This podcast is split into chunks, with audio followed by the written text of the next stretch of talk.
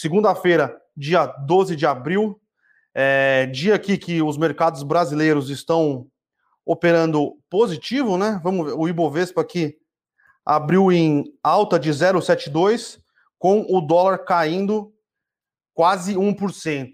É, um movimento que a gente considera que talvez um pouco inesperado, né? Lembrando que as bolsas lá fora é, elas estão majoritariamente em baixa, é, mas meio que revertendo a tendência de sexta-feira passada, né? Sexta-feira passada o Ibovespa aqui fechou em queda e as bolsas lá nos, lá nos Estados Unidos, na Europa, fecharam numa alta ali é, considerável. É, mas é, basicamente o que, o que acontece hoje, principalmente pensando no cenário macroeconômico externo, é que essa semana é uma semana bastante carregada de indicadores econômicos. Então a gente tem um livro, o livro bege dos Estados Unidos sendo divulgado na quarta. O livro bege é, nada mais é do que um apanhado de, de estatísticas que é organizado pelo, pelo Federal Reserve, né, pelo Banco Central Americano, com indicadores de, de toda a economia americana. Então é muito importante, é muito dado, o mercado sempre fica atento.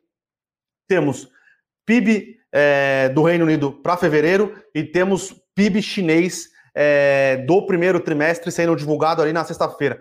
Durante a semana a gente tem aí exportações e importações na China, é, temos indicadores de, de, confiança na Alemanha, temos inflação é, no, na União Europeia, então é uma semana bastante carregada aí de, de indicadores, né? E para vocês, vocês terem uma ideia de como a gente, como nós analistas não temos descanso, essa semana já começa a divulgação da temporada de resultados nos Estados Unidos. Então, hoje e amanhã, resultados um pouco menos importantes, mas a partir de quarta-feira, quarta-feira que já tem um combo já. Temos divulgação de resultados de JP Morgan, Wells Fargo e Goldman Sachs. Na quinta-feira a gente tem o Citibank e uh, o Citibank e o BOFA, o Bank of America.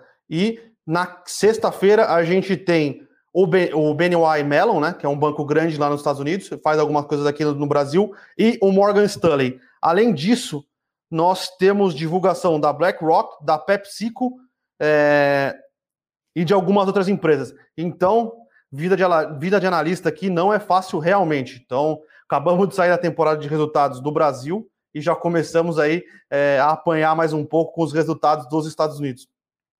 E por que tudo isso é, é, é importante, né? É interessante? Porque até agora é, o, o, mercado estava respondendo à, possibilidade de como as economias estavam respondendo aí é, ou a continuidade do, do, da política fiscal, a continuidade da política monetária, é, como foi, foi sendo, principalmente nos Estados Unidos, a, a, velocidade na vacinação e agora a gente vai tentar ver se realmente esses, esses impactos que eram previstos pelos mercados eles, eles correspondem, né? Eles vão responder nos resultados das empresas e no resultado ali realmente é, da economia, né? Então, da economia que eu digo, é, dos, do, dos indicadores macroeconômicos. Então, essa semana aqui, uma semana bastante agitada, principalmente lá fora. E aqui no Brasil, basicamente, é, a gente não tem nada assim de tão relevante de indicadores econômicos. Tem venda do varejo, se eu não me engano, amanhã, mas continuamos é, naquele impasse entre aprovação ou não do orçamento, que é, eu estou ficando repetitivo aqui, né? Mas a aprovação do orçamento realmente é importantíssimo. Não temos aprovação do, do, do orçamento e temos uma nova variável na política que deve até dar uma dificultada aí na questão da aprovação do orçamento, que é, é como vai se desenrolar a CPI investigando a Covid. É, vai ser só do vai ser só do executivo, do executivo federal, na verdade, vai ser do executivo federal, municipal, estadual. Então, é, várias coisas acontecendo no Brasil e no final das contas o, o grande é, importante aqui para a gente, né, que está no mercado financeiro, é saber qual vão ser, vão ser esses impactos no fiscal. Lembrando que a, a CPI ela é do Senado é, e as discussões que estavam envolvendo antes da divulgação da CPI parecia que a Câmara dos Deputados já conseguiu tinha um poder de barganha maior é, na questão da, da, do corte das emendas parlamentares em relação ao Senado. Agora, como essa CPI vai ser no Senado, a questão fica meio embaralhada, né? Mas aqui continuamos de olho no que pode acontecer. Realmente o Brasil é uma caixinha de surpresas, né? Mas eu tenho mantido conversas é, bem relevantes aqui, né? Conversas contínuas até com o Felipe Berenguer, nosso analista político, e realmente a situação, é, cada dia com uma novidade diferente. Então, este é o panorama macro, é o panorama macro internacional, e agora é, vamos comentar um pouco aqui sobre o panorama cor corporativo, né? Então, hoje a gente trouxe é, notícias envolvendo o resultado operacional da B3, né? Sempre divulga um pouco atrasado, como gosta de lembrar aqui o Eduardo Guimarães. Temos o resultado da Santos Brasil arrematando três terminais portuários no leilão de sexta-feira. E que fizemos o famoso aqui curtas e boas com as com o Redditor e Rapvida, né?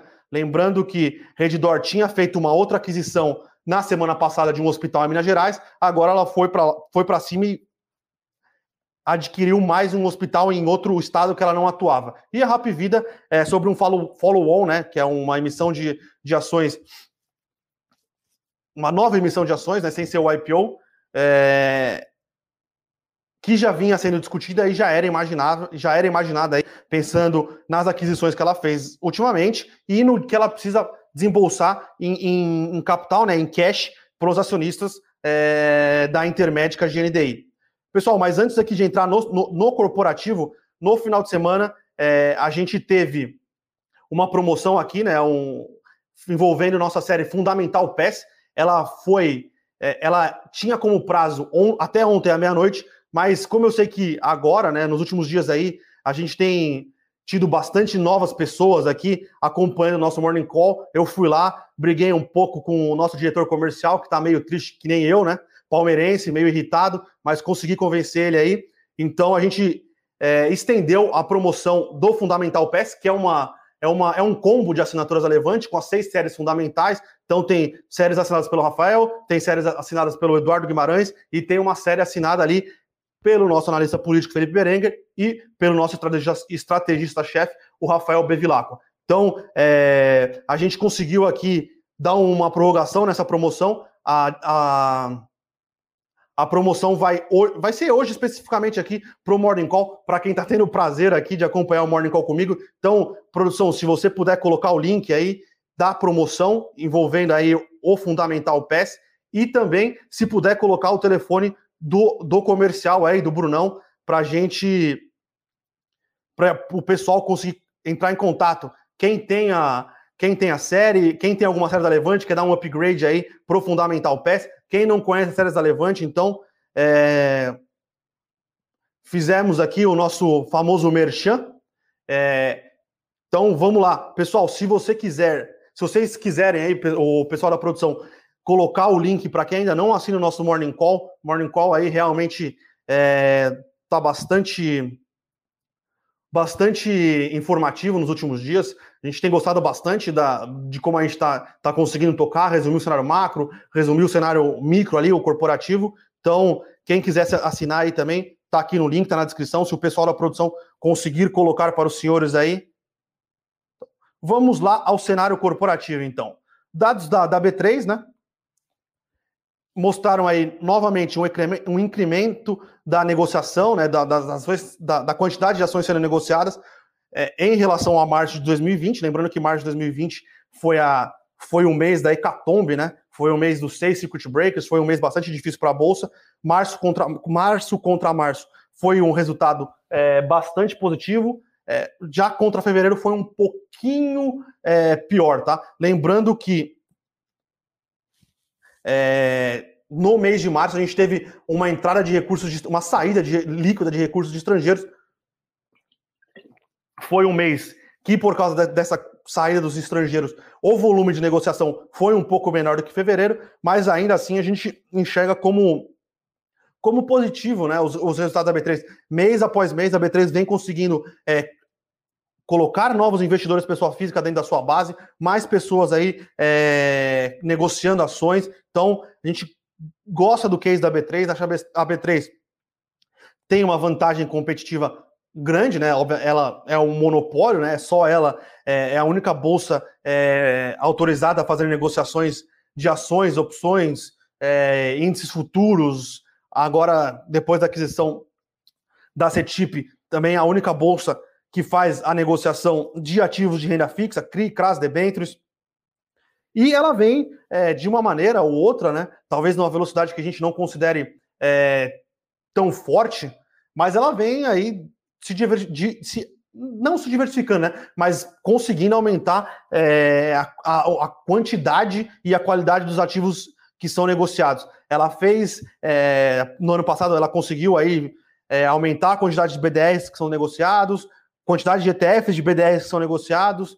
Tem muito IPO sendo é, protocolado e saindo né, na bolsa. Então, isso é, é recurso na veia da B3, né? Então, é um case é, interessante, é um case de monopólio e é um case aí que, conforme a gente tiver uma taxa de juros é, em níveis tranquilos, cada vez mais vamos ter investidores, pessoa física na bolsa buscando ações, buscando BDRs, é, se quiser se arriscar um pouquinho a mais, buscando ali operações é, em contratos futuros. Então, é, e obviamente o institucional, né? Então, são números que é, não saltam os olhos, né?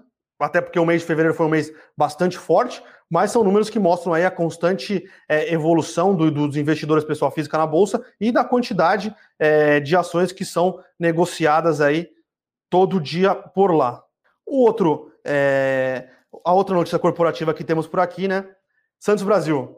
É, desde que a Santos Brasil fez o follow-on, se eu não me engano, foi em novembro ou outubro de 2020, é, se, se foi falado né, no roadshow aí para os investidores que a Santos Brasil ela ia buscar é, novas oportunidades aí nos leilões que já eram dados, né, que o governo é, federal ia fazer no ano de 2021.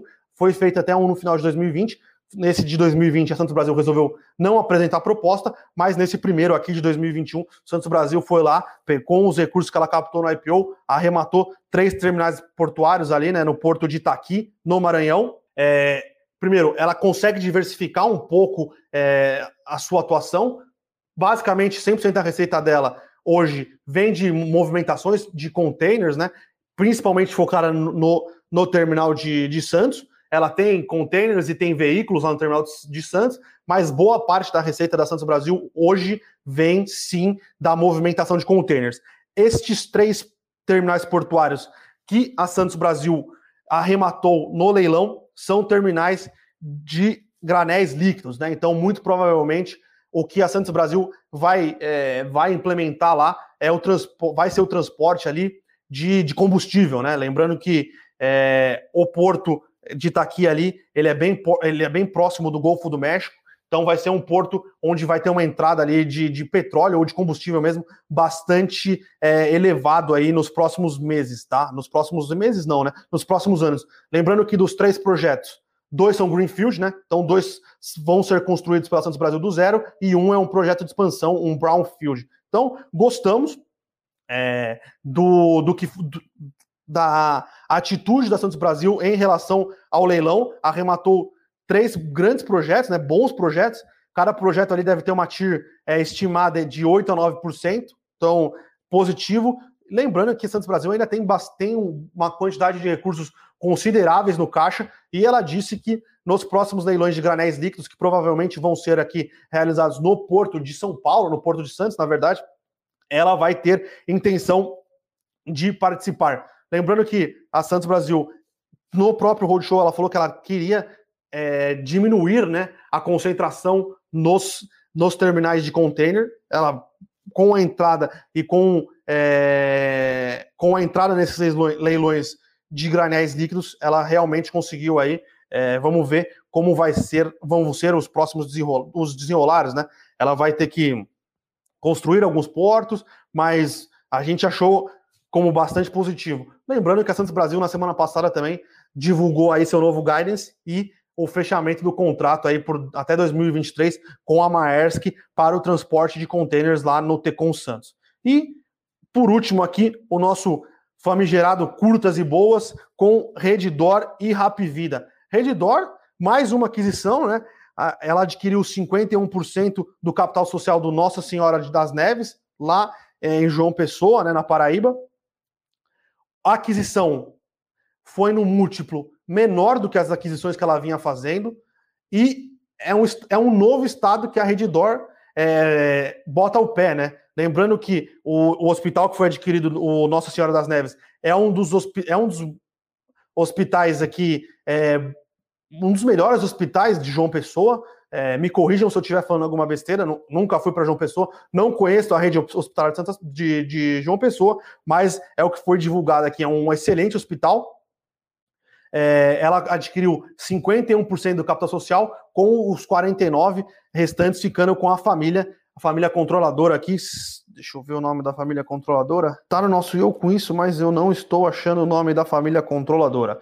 É, mas a família controladora, que foi quem construiu o hospital em João Pessoa e quem administra o hospital, vai continuar com 49% desse hospital e vai fazer a toda a parte administrativa. Lembrando que é, semana passada tinha a, a Reddor tinha adquirido um hospital em BH e agora BH era um estado que, essa, que a Reddor não tinha presença, então ela fez uma aquisição em BH, fez uma aquisição em João Pessoa e já entregou o que era esperado de M&A, né, de novas aquisições de leitos para o ano de 2021, o que foi prometido ali é, no IPO. Se eu não me engano, era, era prometido pelos próximos cinco anos mil, le, mil, mil, mil, mil novos leitos por ano. Então, Santos Brasil aí já adquiriu os leitos que ela esperava adquirir no ano de 2021. Realmente, o case da, da, da Redditor aí é um case muito é, de crescimento de de VMA bastante forte,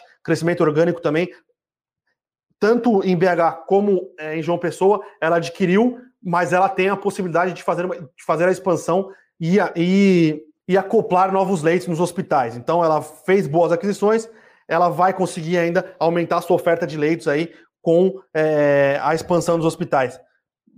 Não é uma aquisição relevante se comparado ao tamanho da Reddor e a quantidade de leitos que, que ela tem, mas ela vai colocando o seu braço aí, vai entrando em novos estados, é, sempre adquirindo hospitais referência, então é, é, bastante positivo aí. E lembrando que a Reddor, ela tem um expertise de fazer M&As muito forte, ela sempre fez isso, ela continua fazendo isso com bastante é, maestria. E a outra é, notícia que a gente tem aqui, e outra notícia que nós temos aqui, é o follow-on da Rap Vida, né? Era, já era esperado, né? A Rap Vida buscando captar aqui entre 2 bilhões e 2 bilhões e 700.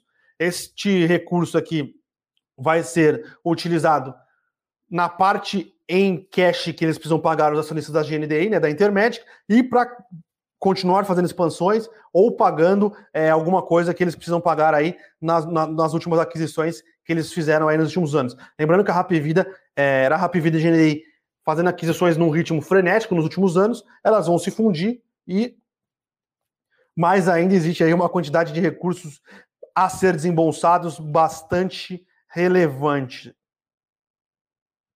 De notícias corporativas, é, agora não está escrito no nosso Guimarães, que está presente aqui, me lembrou que o nome da família que construiu os hospitais em João Pessoa é a família Assis. Então, é, e novas, é, novas outras notícias aqui que saíram durante, é, durante a preparação do nosso Morning Call e que por isso não acabaram não cabendo aqui foi o resultado operacional do Banco Inter, o resultado que foi forte, né? Parece forte, a gente não olhou a fundo, mas parece que foi um, um bom resultado operacional do Banco Inter. E a divulgação pela Oi que os, os fundos do BTG ali, né, fundos geridos pelo BTG, arremataram uma participação na Infraco, que é a companhia de fibra ótica neutra da Oi, por 12 bilhões de reais, se eu não me engano, eles compraram 51%. Só preciso achar aqui qual foi o valor exato. 12,93 bilhões de reais ali por uma parte da operação na Infraco, quase 3 bilhões de reais. Então, ah, e lembrando que o BTG aprovou ali é, o, o, aprovou o split de suas ações é, na proporção de 4 para 1. Então, para cada uma ação do BTG que você tinha, você vai ficar com 4, tá? Mas lembrando que isto não gera valor para os acionistas. Então, vamos dar uma olhada aqui nas ações que tínhamos no Morning Call. Oi, negociando com uma leve alta de 0,51 aqui, pouquinho abaixo do Ibovespa. Rap subindo 0,27, abaixo do Ibovespa. Vamos olhar aqui a Santos Brasil. Santos Brasil subindo 1% aqui a 7,32. B3, SA3. Opa, se eu não colocar o ticker certo, não vai. Subindo 0,71, um pouquinho acima do Ibovespa. E RDOR 3. Reddor subindo aqui 3,60. Tá? E vamos ver o famigerado BID 11. BID 11 subindo 2,50 aqui, é quase 180 reais. Realmente é inacreditável. Então, vamos às dúvidas dos senhores aqui. Guilherme Chacura aqui, que está presente com a gente em todos os Morning Calls, perguntando qual é a nossa opinião sobre os, sobre os, os aeroportos que foram arrematados pela CCR nas concessões. É, é uma pergunta interessante. Eu acho que o principal ativo que a CCR gostaria de ter arrematado é Curitiba, né, que é o aeroporto de Curitiba, que era o maior ali do, do leilão, e mas como era por blocos, ela acabou levando alguns outros aeroportos da região sul e também arrematou alguns, alguns aeroportos ali da região é, centro-oeste ali, né, uma, uma região ali que realmente hoje em dia é um dos corações pujantes do Brasil ali por causa da questão envolvendo o agronegócio, que lá é bastante forte. É, é um, é um, é um bid bastante ousado da CCR, né? Lembrando que existe uma questão envolvendo como vai ser a recuperação é, do tráfego de passageiros nos aeroportos é, quando a, a, gente voltar à normalidade, tá? É, mas o mercado está penalizando. O mercado acha que ela realmente pagou muito caro é, aí no seu, nos seus últimos é, nos, nos lances que foram dados, tá? É, mas lembrando que a CCR é, ela fez um follow-on relevante, se não me engano, em 2018, e ela não tinha botado esse dinheiro para trabalhar. Então, pode ter tido algum pouco de pressão interna para conseguir colocar recursos em novos, em novos é, projetos de infraestrutura. Lembrando que esse ano, gente, esse ano, ano que vem, a gente vai ter o leilão da Dutra, que é um dos principais, é, uma, uma, das principais, um dos principais projetos ali, né? Uma das principais fontes de receita da da CCR, então o mercado está um pouco reticente aí. E lembrando sempre que é, esse tipo de ativo, né, são ativos que têm fluxo de caixa previsíveis, entre aspas, né, é, eles são penalizados também com os juros futuros, tá? Então, como a gente sabe, a gente está passando por um estresse é, um pouco um estresse nos juros por causa do fiscal. Então, eu acho que tem uma, uma, questão do mercado estar penalizando a CCR, pois acha que ela pagou caro, um pouco caro nos leilões, e tem uma questão aí de, por ela ser um bom de proxy, né? Como os juros futuros estão um pouco estressados, ela acaba é, apanhando é, um pouco mais, tá? Pessoal aqui para eu largar o pão na chapa e trabalhar. Pessoal, toma um café 5 e 15 da manhã, então essa hora que eu já estou pensando no almoço já. O Igor Peçanha aqui pergunta: Bom dia. Com o, ciclo, com o ciclo de alta de juros no Brasil, podemos esperar a bolsa para baixo no, ao longo do ano? Igor, uh, essa é uma pergunta interessante. Não existe é, uma resposta. Eu não, eu não consigo cravar isso para você, tá? A gente enxerga ainda bastante ativos interessantes no Brasil, bastante mesmo, seja no setor de, de commodities, que é um setor que a gente gosta bastante aqui, a gente ainda acha que boa parte das ações do setor de commodities ainda tem um potencial de, de valorização bastante relevante, e a gente enxerga alguns setores aí, é, setor de varejo, varejo de moda, shoppings, é, alguma coisa de industrials, com potenciais de valorização bastante é, interessantes problema é que a gente tem, sim, uma questão agora de aumento nos no juros. A gente não acredita, tá? Que esse aumento de juros da Selic de 2 para 5 faça muita diferença na precificação, tá? É, o, o, que a gente enxerga de, de problemas aqui é que se a gente não corrigir o nosso problema fiscal, este aumento de juros do 5 não seja suficiente para a gente ter uma, uma ancoragem das expectativas de inflação e esse aumento de juros tenha que ser é, chutado para cima. Então, realmente, a gente chegar numa, numa Selic de 10, 12, 14, como a gente é, ficou acostumado a operar por bastante tempo no Brasil, aí eu realmente tenho, acho que tem uma correção que deve acontecer. como no nosso cenário, desde o começo do ano, era um cenário que a gente não faria nada no fiscal, o fiscal ficaria mais ou menos, é, eu acho que existe a possibilidade dos juros é, pararem ali no, no 5,5, 6,5, tá? E isto por si só não deveria é, ocasionar um gatilho tão forte de correção na bolsa, tá? Mas é, como a política brasileira, como foi o que eu falei aqui no começo do nosso Morning Call, a política brasileira é uma caixinha de surpresas, é, se é, ao invés de não ser feito nada, nós fizermos coisas para piorar o nosso fiscal, é, pode acontecer, tá? Mas no momento a gente acredita que bolsa, é, principalmente puxado aí pelos cíclicos mundiais, né? Digo, commodities, que são boa parte da bolsa brasileira, é, é para cima, tá? Mas é, realmente é, isso aqui é uma caixinha de surpresas. O Eusino Freitas aqui tá perguntando, pode comentar sobre a multa de, dois, de quase 3 bilhões é, de dólares que foi aplicada ao Alibaba pela China? o mercado, né? Lembrando que a relação governo chinês com o Jack Ma, né, que é o, o responsável ali, né, o fundador do Alibaba, estava um pouco estremecida nos últimos tempos e a China aplicou essa multa aqui por causa de uma questão de competição desleal, né? O, o Alibaba ele meio que forçava os sellers, né, os vendedores do, do, do site de e-commerce deles a terem exclusividade com o Alibaba e não poderem é, ter é, dificultava, né? Eles conseguirem vender em, em, vários sellers, em, vários, em várias plataformas. Então, o governo chinês aplicou essa multa. É, era, a multa veio um pouco acima do que o mercado projetava. O mercado projetava ali é, uma multa ah, em volta de um bilhão, um bilhão e meio de dólares. A multa foi acima, mas parece que passa régua, né? Nos problemas. Parece, tá? Que passa régua, a gente não sabe, nunca sabe o que pode vir acontecer do governo chinês, mas passa régua ali nos problemas de concorrência e nos problemas envolvendo é, regulatórios do, do Alibaba com a China e as ações da Alibaba fecharam em forte alta na bolsa de Hong Kong, tá? Acho que o mercado pelo menos fica tranquilo. As ações da Alibaba vinham sofrendo bastante no ano, tá? E eu acho que com essa passada de régua, as ações ali é, tira, né, essa pedra é, do caminho. O pessoal aqui perguntando onde é que consegue a data X dos dividendos da Minerva. A vai ser, eu não me lembro ao certo quando é a data da Assembleia. Se eu não me engano, a data da Assembleia para aprovação dos dividendos é hoje.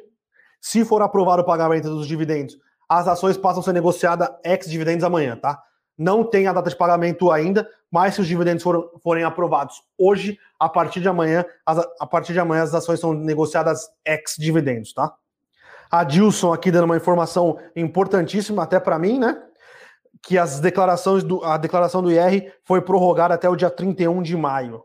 Tomás aqui, não vou falar o resto do nome dele porque é uma piadinha bastante antiga, né? Perguntando.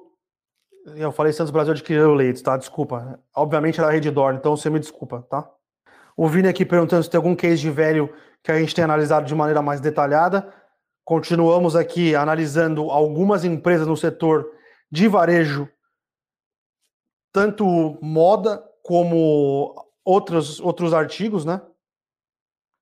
Mas eu acho que agora a gente está olhando bastante para o varejo de moda, é, tentando surfar um pouco da onda de reaberturas, é, tentando surfar um pouco a questão que a gente acredita que eles estão realmente um pouco amassados.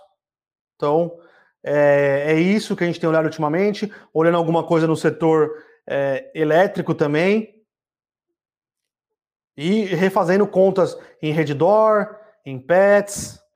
Flávio, é só você entrar na, na ata é, da Assembleia Geral Extraordinária que você vai olhar o quanto, vai conseguir saber quanto é, vai ser, quanto foi proposto de dividendos, que tem que ser que vai ser aprovado e possivelmente vai ser pago, lá não tem a data do pagamento, mas tem a data que fica ex, tá?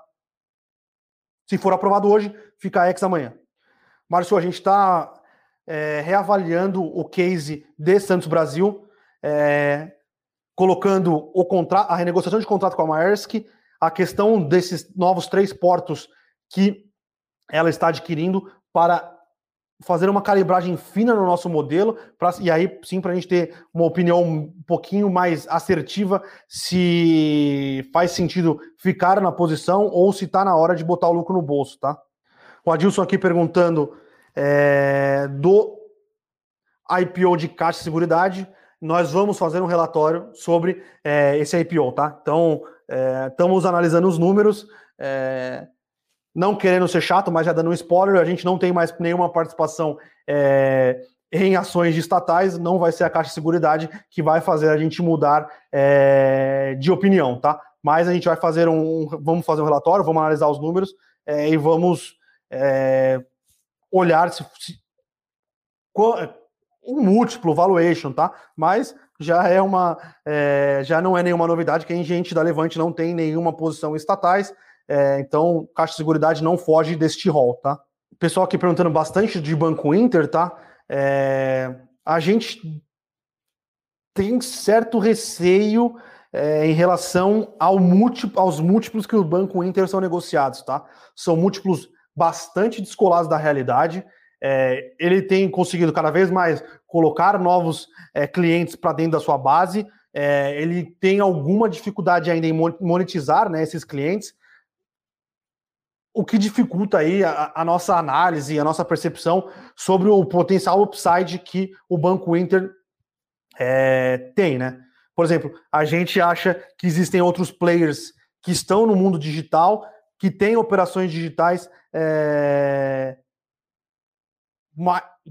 que crescem um pouco menos, mas tem, mas já conseguem rentabilizar suas operações de maneira relevante e consistente ao longo do tempo. Então, a gente prefere estar apostando nesses outros players do que no Banco Inter, tá? Mas ele realmente, no quesito de abertura de contas, é, ele tem conseguido abrir novas e novas contas. A nossa questão é quanto ele paga para essa abertura de contas e se ele consegue rentabilizar, né? Se ele tem o, se ele já chegou no break-even ali, né? De o que ele paga para abrir as contas através de marketing, através de o que quer que seja, ele consegue gerar valor nesses novas contas, né? Através de crédito, através de investimentos, se essa relação já é positiva ou pelo menos está próximo do break-even, tá? Pelas nossas contas, ainda não, não chegamos é, nem perto do break-even, tá? Pessoal aqui perguntando se o IPO de Rap Vida abre uma oportunidade de compra. Só se ação, se você já tem posição, é, lembrando que vai ter uma parte secundária e uma parte primária, é, a gente normalmente é, fala para todo mundo que já tem posição, né, não ser diluído. Então, se você tem posição, exerce seu direito de subscrição nas ações da Rap Vida. Mas agora, se você não tem é, posição e quer montar a posição e a ação realmente sofrer algum tipo de realização no curto prazo, eu acho que pode ser uma, uma, boa, uma boa oportunidade, tá? É... O Adilson aqui, Bruno, as taxas futuras estão ficando mais atrativas que os FIIs. Até quando vale, até quanto vale a pena investir na renda variável? Lembrando aqui, Adilson, vou entrar aqui no site do Tesouro, tá? Normalmente a gente compara os ativos de renda fixa com o Tesouro IPCA 26 ali, né? Que é mais ou menos o mesmo duration, são corrigidos pelo IPCA, Lembrando que boa parte dos fundos imobiliários tem uma parte da sua carteira que é corrigida por índice de preço. O Tesouro IPCA aqui está pagando IPCA mais 3,75, tá? Então, quando a gente faz, quando eu faço os valuations aqui, é, a gente usa esta taxa como sendo é, o, o, padrão aqui para os valuations, tá? É, boa parte dos fundos imobiliários consegue ainda consegue pagar dividendos acima é, do, juros, do juros anual, que é o, o IPCA mais 3,65 é, do Tesouro Direto, né? Porém, chegando ali próximo dos 4, 4,5, 5, eu acho que pode ser uma tendência aí de começar a, a se olhar com um pouquinho mais de carinho para a renda fixa, né, para essa, essa renda fixa é, de juros reais, tá? Então, é, é um momento de bastante certeza política, a gente pode é, vir a ter aí um estresse ainda maior na questão do orçamento, e, e esse estresse maior pode acabar impactando sim é, os juros, os, é, esses, é, essas taxas de juros aí, de, de juros real, tá? Mas eu acho que no momento o ideal é ter uma carteira diversificada, um pouco em ações, um pouco em fundos imobiliários e um pouco em renda fixa. Lembrando que o, Tesouro IPCA 26 ele tem uma volatilidade considerável, tá? Não, não é um título ali é, com uma volatilidade baixa, não é nada comparável ao IPCA 35. O IPCA 35 tem uma volatilidade que, dependendo do, do momento do estresse de mercado, ele tem uma volatilidade até maior do que o Ibovespa, tá? É, mas tem que ficar atento aí, sim, realmente, é, a, aos estresses, principalmente aí nos juros longos, tá? O Alexandre Cucci aqui. Bom dia, Bruno. Seria o momento para investir em FIIs de shopping? É, a gente tem certa relutância com a maioria dos fundos de shopping. A gente acha que fundos de shopping fizeram aquisições pagando múltiplos caros no momento que estava tudo.